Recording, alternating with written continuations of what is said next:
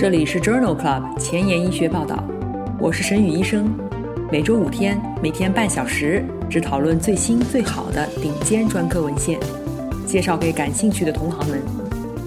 Journal Club 是双周刊，分十个专科话题。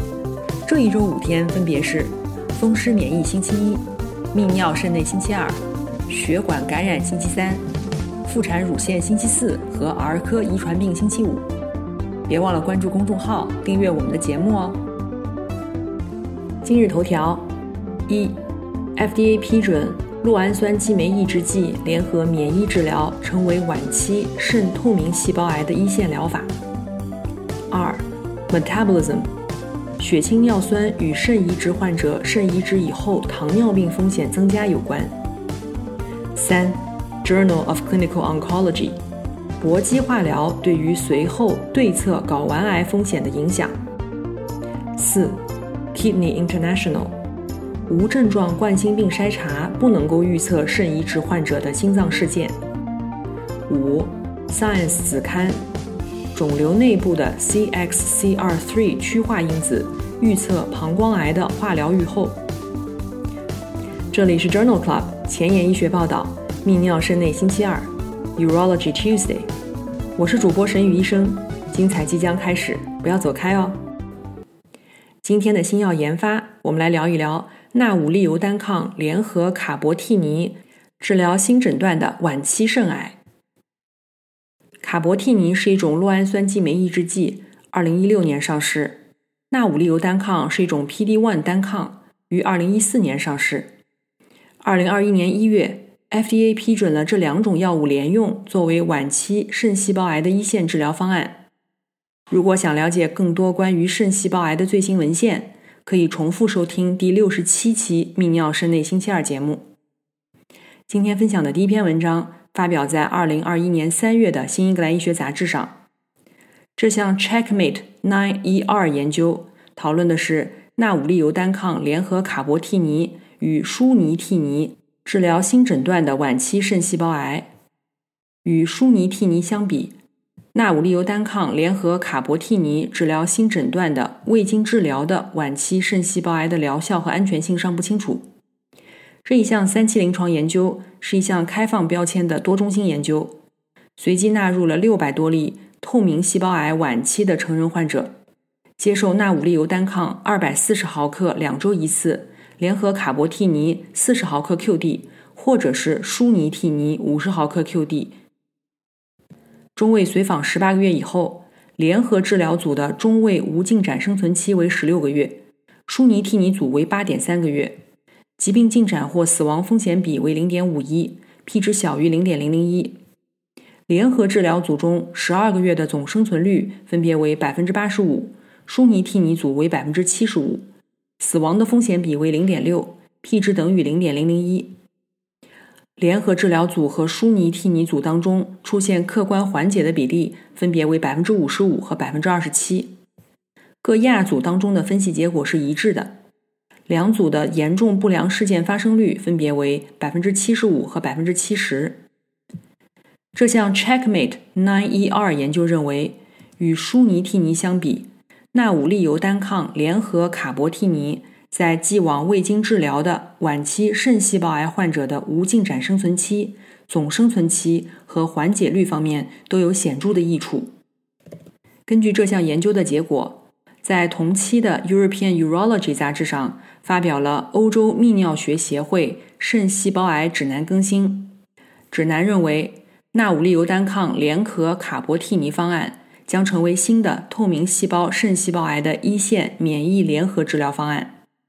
研究晚期透明细胞肾细胞癌免疫联合疗法的三期对照研究 Checkmate 9ER 研究显示，卡博替尼联合纳武利尤单抗可以改善无进展生存期和总生存期。既往进行的 Keynote 426研究显示，帕博利珠单抗联合阿西替尼可以获得更长的无进展生存期。在 Checkmate 二幺四研究当中，认为长期使用伊匹木单抗联合纳武利尤单抗能够改善转移性高危人群的预后，因此肾细胞癌指南小组推荐，在转移性高危肾细胞癌患者当中，一线采用酪氨酸激酶抑制剂和免疫检查点联合治疗。在低中风险的转移性疾病当中，可以采用伊匹木单抗和纳武利尤单抗的双重免疫治疗。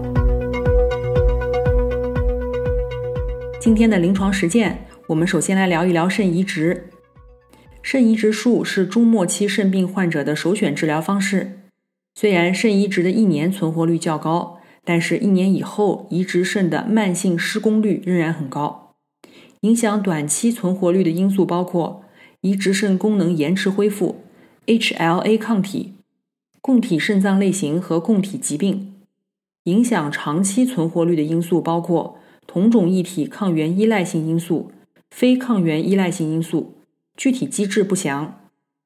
我们曾经在第三十七期《泌尿肾内星期二》节目当中聊过肾移植和移植术后的排斥反应，相关话题还包括在第六十七期的节目当中聊过血液透析。在第十七期的泌尿肾内节目当中聊过动静脉漏，欢迎点击链接重复收听哦。今天分享的第一篇文章发表在《Metabolism》杂志二零二一年三月刊上。这项前瞻性的纵向队列研究讨论的是血清尿酸与肾移植患者移植后糖尿病风险的关系。在健康人群当中，血清尿酸与空腹血糖相关。前瞻性的流行病学研究表明，血清尿酸升高与二型糖尿病风险增加相关。血清尿酸是否与移植以后的糖尿病高风险独立相关尚不清楚。这项研究对于五百多例成年的肾移植患者进行了一项纵向队列研究，评估了血清尿酸与移植以后糖尿病风险之间的关系。随访五点三年。有五十二例肾移植患者发展为了肾移植后糖尿病，在单变量的前瞻性分析当中，血清尿酸与移植后糖尿病风险增加相关，每增加一个标准差，风险增加百分之七十五，p 值小于零点零零一。在调整代谢综合征、生活方式、eGFR、免疫抑制治疗、巨细胞病毒和丙肝病毒感染以后，这一结论基本没有变化。风险比为一点八九，因此作者认为，在肾移植患者当中，较高的尿酸水平与移植后的糖尿病风险增加具有独立且强烈的相关性。作者支持使用血清尿酸作为新的独立的二型糖尿病风险标志物。今天分享的第二篇文章发表在《Kidney International》二零二零年二月刊上。这项全国性的前瞻性队列研究，目的是讨论无症状的冠心病筛查是否可以预测肾移植术后的患者心脏事件。在肾移植之前筛查无症状冠心病的目的是减少围手术期和术后的心脏事件。该研究的目的是评价移植前使用复合测试或者是冠状动脉造影术是否与移植以后五年的主要心脏不良事件相关。作者纳入了2011至2017年之间接受过肾移植的2500例患者，其中约有一半的患者接受了筛查，各个中心的筛查比例在5%到100%不等。主要心脏不良事件在90天、一年和五年的发生率分别为0.9%、2.1%和9.4%。在这三个时间点的冠心病筛查结果。与主要心脏不良事件之间没有统计学差异。与心脏不良事件相关的主要因素包括年龄、男性性别、缺血性心脏病史。这项全国性的前瞻性队列研究认为，无症状的冠心病筛查与移植以后的五年主要心脏不良事件之间没有关系。今天分享的第三篇文章是发表在二零二零年十二月份的《Journal of American Society of Nephrology》杂志上。这是一项历史回顾，讨论了肾移植术后死亡趋势的变化。肾移植术后的死亡风险在移植后的各个阶段会有很大的变化。这项研究的目的是评价移植后不同时期全因死亡率和特定原因死亡趋势之间的关系。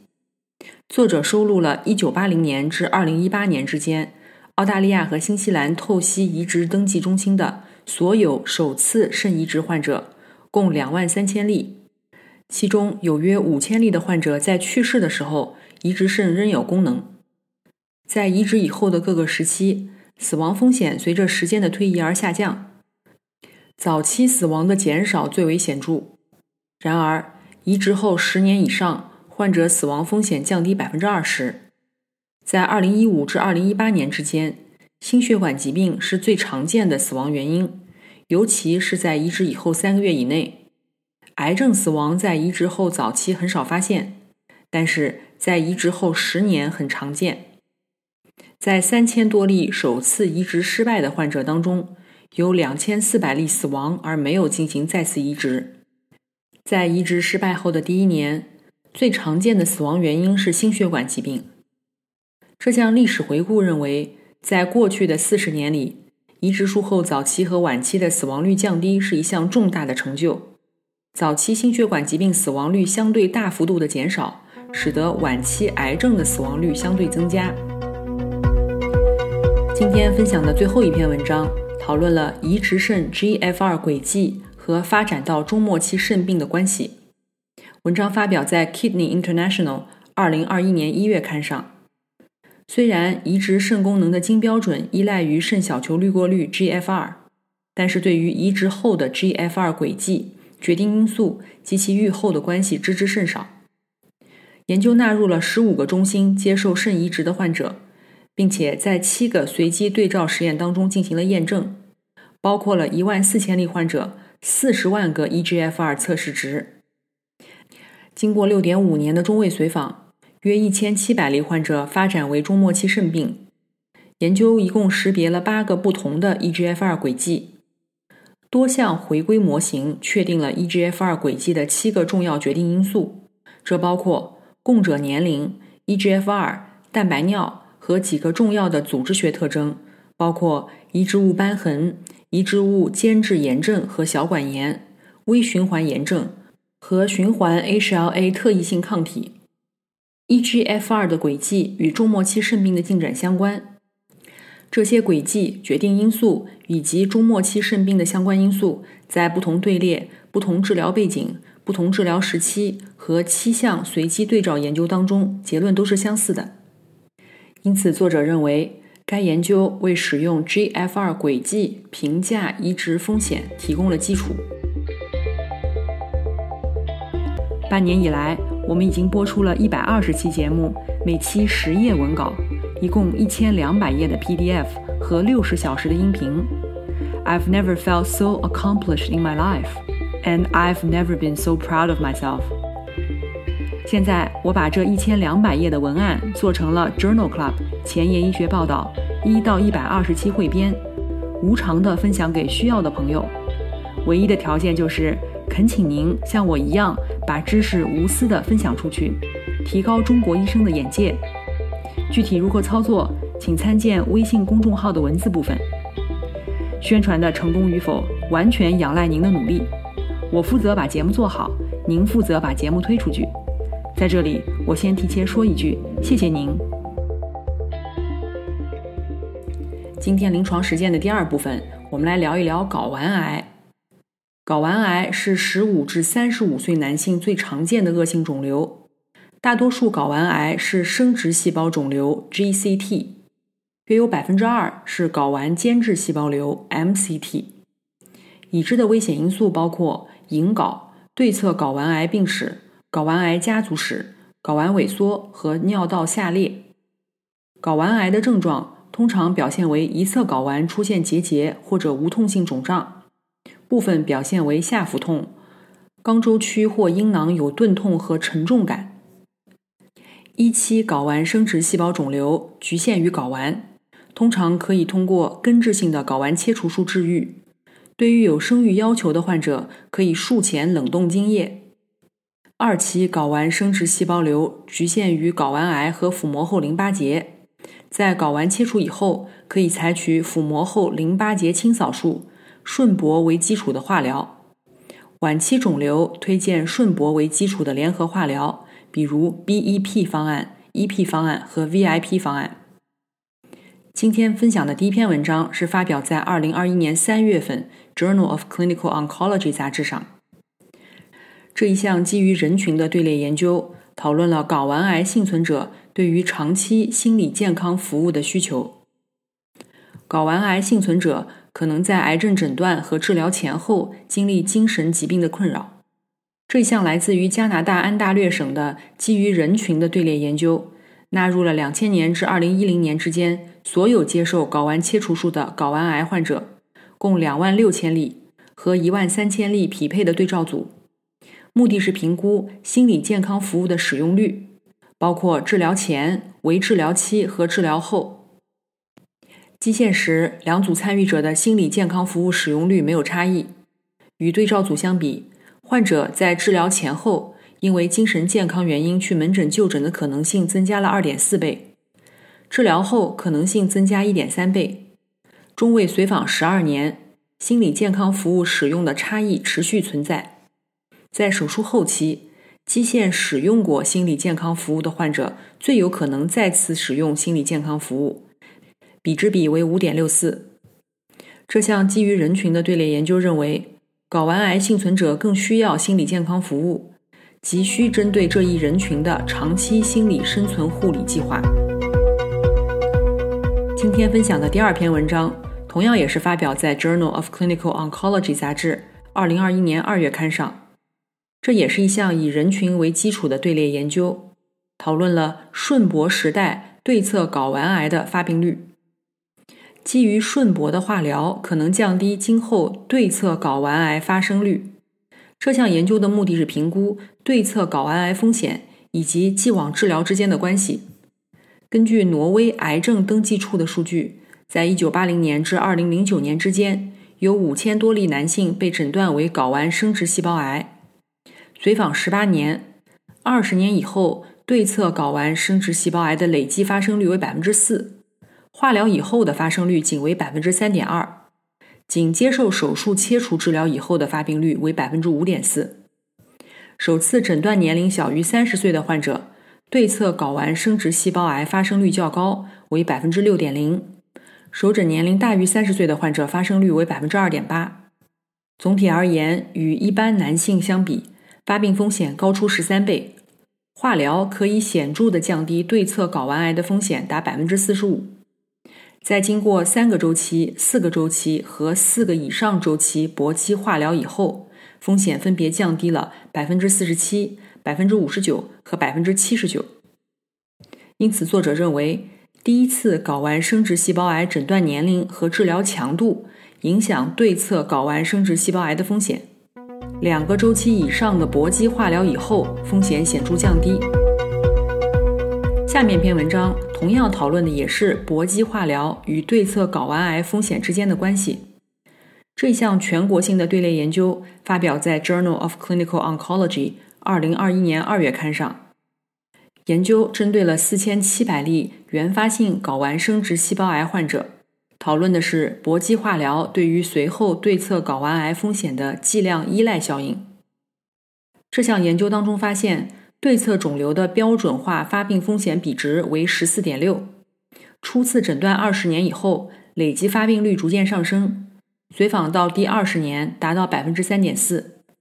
发生对侧睾丸癌的风险随着年龄的增长而降低，风险比为零点九三。非精原细胞生殖细胞肿瘤患者的死亡率较低，风险比为零点五八。每增加一个化疗周期。则对侧睾丸癌发生风险降低百分之二十六。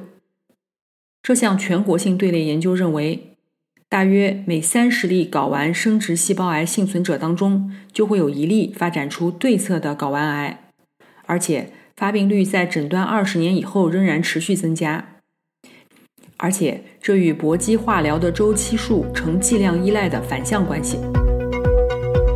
今天分享的最后一篇文章是发表在《European Urology》二零二零年三月刊上。在高危的一期睾丸非晶原细胞生殖细胞瘤当中，标准治疗是两个周期的辅助化疗，依托铂苷三百六十毫克每平方米和顺铂，也就是 B 一三六零 P 方案。该研究的目的是评价一个周期的 B 一五百 P 方案。治疗的复发率是否与两个周期的 B 一三六零 P 方案相似？这项研究纳入了两百多例血管侵袭阳性的一期睾丸癌患者，给予一个周期的 BE 五百辅助化疗。患者在第一、第八和第十五天接受博莱霉素三万单位，依托博干一百六十五毫克每平方米，第一到第三天给药；顺铂五十毫克每平方米，第一、第二天给药。同时联合抗生素和粒细胞极落刺激因子。中位随访四十九个月，有四例患者在第六个月、第七个月、第十三个月和第二十七个月出现了恶性肿瘤复发。所有患者均接受了二线化疗和手术，三例在五年内无复发，两年的复发率为百分之一点三。三例患者出现良性复发局部畸胎瘤，术后无疾病。百分之六点八的参与者发生了三到四级的发热性中性粒细胞减少。这项幺幺幺研究认为，BE 五百 P 是安全的，两年恶性肿瘤复发率与两个周期的 BE 三六零 P 方案治疗以后的结局相似，而且采用一个周期的 BE 五百 P 化疗可以减少化疗的总体暴露量。今天的前沿医学板块，我们来聊一聊肿瘤内部的 CXCR3 趋化因子，预测膀胱癌的化疗预后。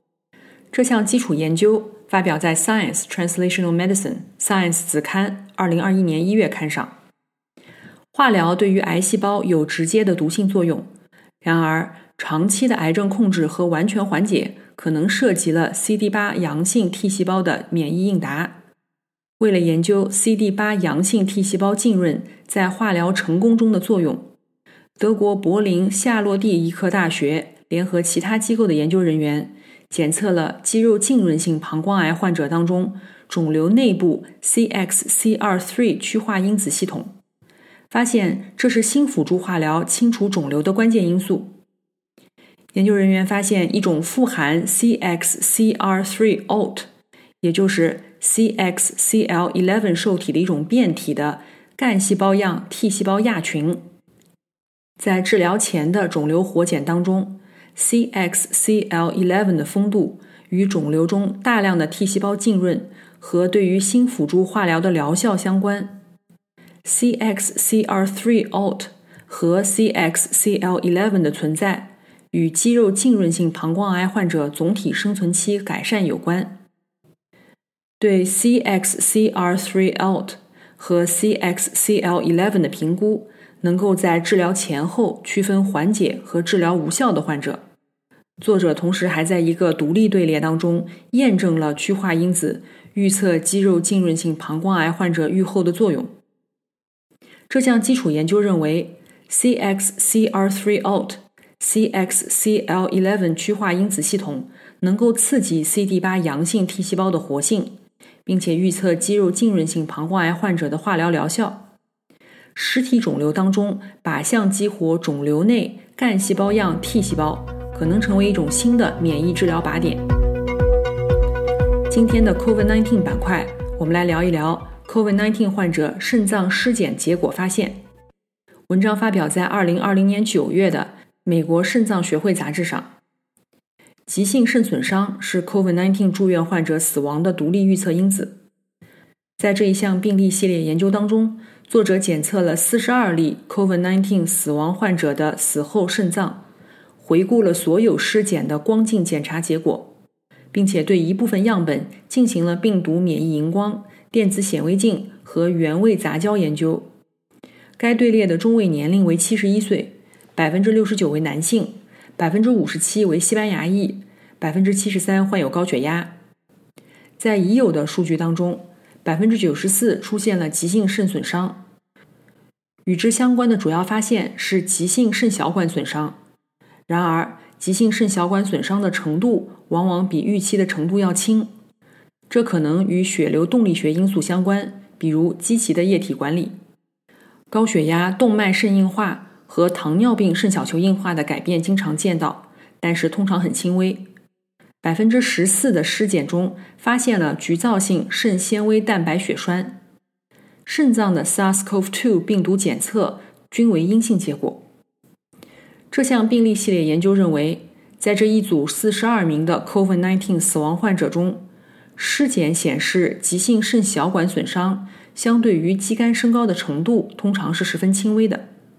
这些发现表明，SARS-CoV-2 病毒感染的消退是具有可逆性的。今天的节目就聊到这里。如果你真心喜欢我的节目，不用给我点赞，现在就去转发分享吧。像我一样，把知识免费的分享给需要的朋友。明天是血液感染星期三，精彩继续，不见不散哦。